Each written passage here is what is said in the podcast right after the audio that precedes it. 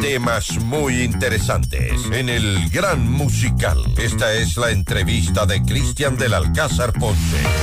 Hoy con muy bien, eh, vamos con eh, nuestra siguiente entrevista en este día miércoles. Hoy vamos a hablar del plan que tiene el gobierno ecuatoriano de iniciar la repatriación de los PPLs eh, a sus países de origen. Nos acompaña Pablo Encalada, reconocido médico peralista. Pablo, ¿qué tal? ¿Cómo está? Buenos días, bienvenido. Gracias por acompañarnos en FM Mundo.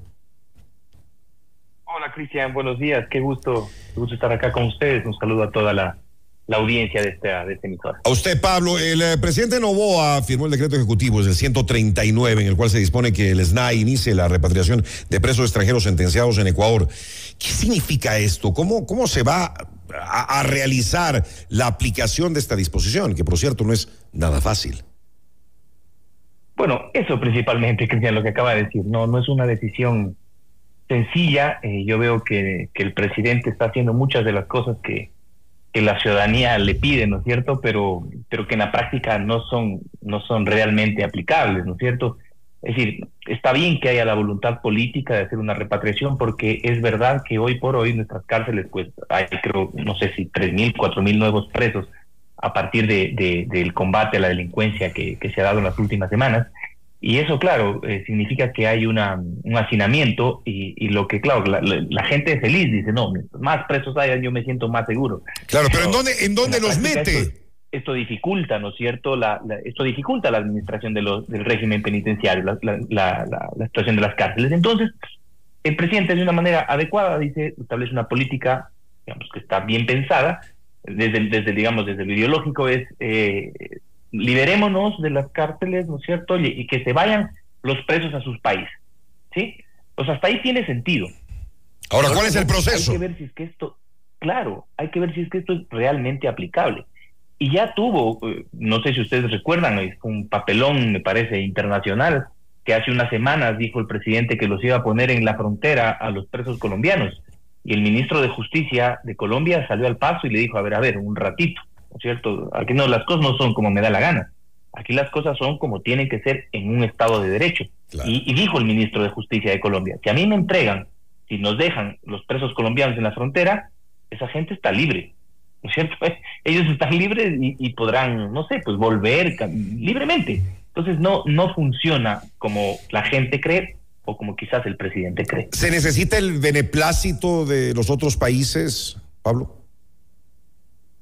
Que eso y otras cosas más. Mire, este es un tema, este es un tema que no es nuevo, eh, este es un tema que está regulado ampliamente, que hay una convención eh, internacional, hay un tratado internacional de hace 40 años, de 1983, es 41 años, em, en la cual se establecen los procedimientos para que exista la, repatriación. ¿Por qué? Porque lo primero creo que hay que decir y esto eh, hay que tenerlo claro porque hay, hay, que, hay gente que dice, no, pues los derechos humanos de los delincuentes que ellos eligen dónde quieren ser procesados y dónde quieren estar, ¿no es cierto? Y no es verdad.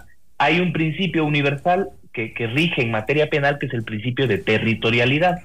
Y donde se comete el delito, en ese lugar es donde los jueces tienen competencia para juzgar el delito. Si aquí viene un ucraniano y comete un delito, ¿quién juzga? El juez ecuatoriano. ¿Y dónde va a la cárcel? A la cárcel ecuatoriana, ¿no es cierto? Porque es en nuestro territorio, nuestra soberanía, la que hace que nosotros tengamos esta, potestad de sancionar. Y entonces, cuando ya está presa esta persona, ¿no es cierto? Por este principio lógico que es el de territorialidad, esta persona cumple la pena acá. Y si es que eh, el Estado ecuatoriano quiere mandar a, esta, a este extranjero, en nuestro caso son venezolanos y colombianos, peruanos, lo que más hay. Eh, son de las tres nacionalidades los que más eh, hay y que serían enviados a sus países. la cercanía, ¿no? También tiene, hay, hay bastante lógica. En, ¿Y cuántos son más o menos? ¿Y cuántos son más o menos, Pablo?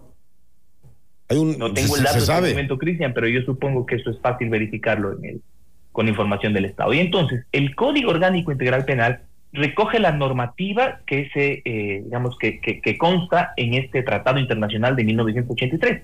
Y el Código Orgánico Integral Penal dice varias cosas. Primero, es que tiene que haber una decisión del Estado del Ecuador, como ya lo ha hecho el presidente de la República.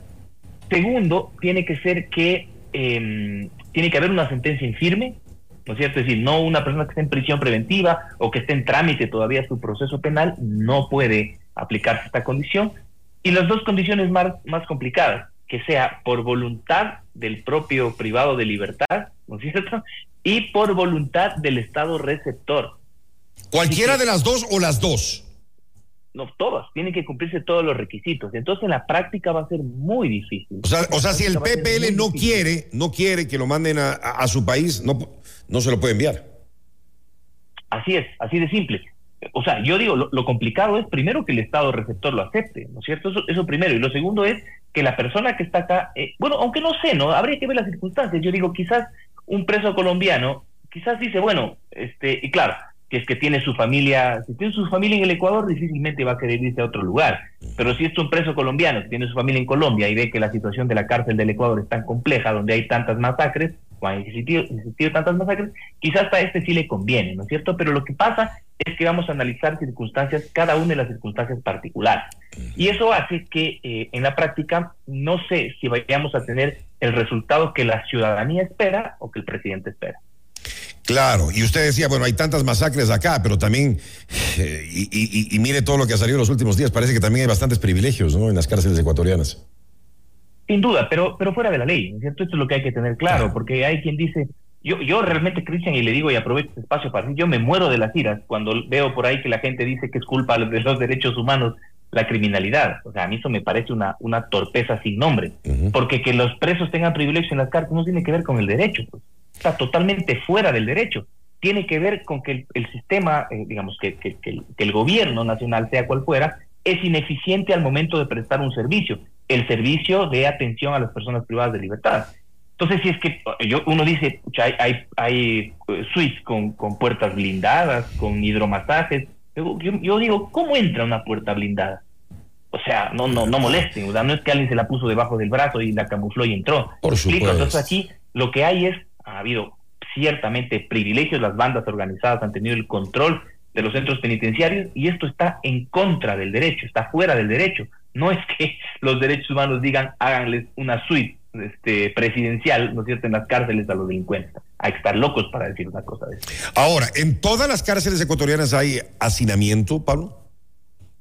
Creo que no, creo que no, Cristian. Me parece que eh, el gobierno anterior hizo algunos... Eh, trabajó en, estos temas al haber, al haber dado algunos indultos a personas que podían ser indultadas y entonces eh, la población carcelaria disminuyó, me parece que hubo una, disminución importante. Pero con lo que tenemos hoy, ¿no es cierto?, eh, estos ingresos masivos de, personas a las cárceles, nos va a, representar un problema de hacinamiento, ¿no es cierto?, que hay que tratarlo. Y principalmente el hacinamiento lo tenemos en las, en las eh, cárceles eh, más grandes, ¿no es cierto?, en, la de, en las de Quito y en las de Guayaquil. Me parece que en las ciudades más pequeñas no hay este problema. Bueno, vamos a ver cómo logra realmente el gobierno llevar adelante este proceso y la aplicación de este decreto ejecutivo 193. En resumen y según eh, su criterio, ¿es un acierto? ¿Es una medida impulsiva la que ha tenido el gobierno ecuatoriano con esta decisión y este decreto? Sea, me, me parece que la idea no está mal. ¿no es cierto? Pero, pero claro, es un poco populista, ¿no? Porque lo lanza como, como un clamor ciudadano y una solución a un problema que realmente es, es, muy difícil. Entonces está bien, si usted me dice, está bien que el gobierno quiera repatriar a los presos extranjeros, sí, sí, me parece bien. Pero al país hay que decirle la verdad, ¿no es cierto? Y esto es que no va a ser una solución real porque los pasos, los procedimientos que no los establece el Ecuador, no es la constitución del 2008, como por ahí otra gente dice, no, es que las leyes prodelincuentes. No, no, no son las leyes prodelincuentes. Este es un tratado internacional de hace 40 años, ¿no es cierto? Esto rigen los, eh, digamos, son acuerdos internacionales que nos hemos adherido los ecuatorianos y todos los países democráticos. Entonces, esas reglas están ahí y son reglas que hay que cumplirlas, así no nos gusten. Yo no estoy haciendo una valoración de bueno o malo, yo lo que le estoy diciendo es cuáles son las reglas aplicables a este caso y más allá de que al vecino, que, al, que a la, persona de la calle no le guste la idea, o a una, una persona en el bar que está conversando con su amigo y dice, no, a mí no me gusta esto, qué pena que no te guste, ¿no es cierto? Son reglas que tenemos que aplicarlas y que hacen difícil la aplicación de la repatriación. Ojalá, y con una gestión política con los gobiernos de Colombia, de Perú, de Venezuela, no, de Venezuela lo veo difícil, ese país no funciona, eh, ojalá con esos otros dos gobiernos podamos, ¿no es cierto?, conversar a ver si es que se puede haber, puede haber una repatriación de algunos, por lo menos. Veamos qué pasa. Gracias por haber estado con nosotros, Pablo Encalada, abogado penalista. Hasta la próxima oportunidad, Pablo. Una buena mañana. Gracias, Cristian. Un abrazo. A usted. Buenos días.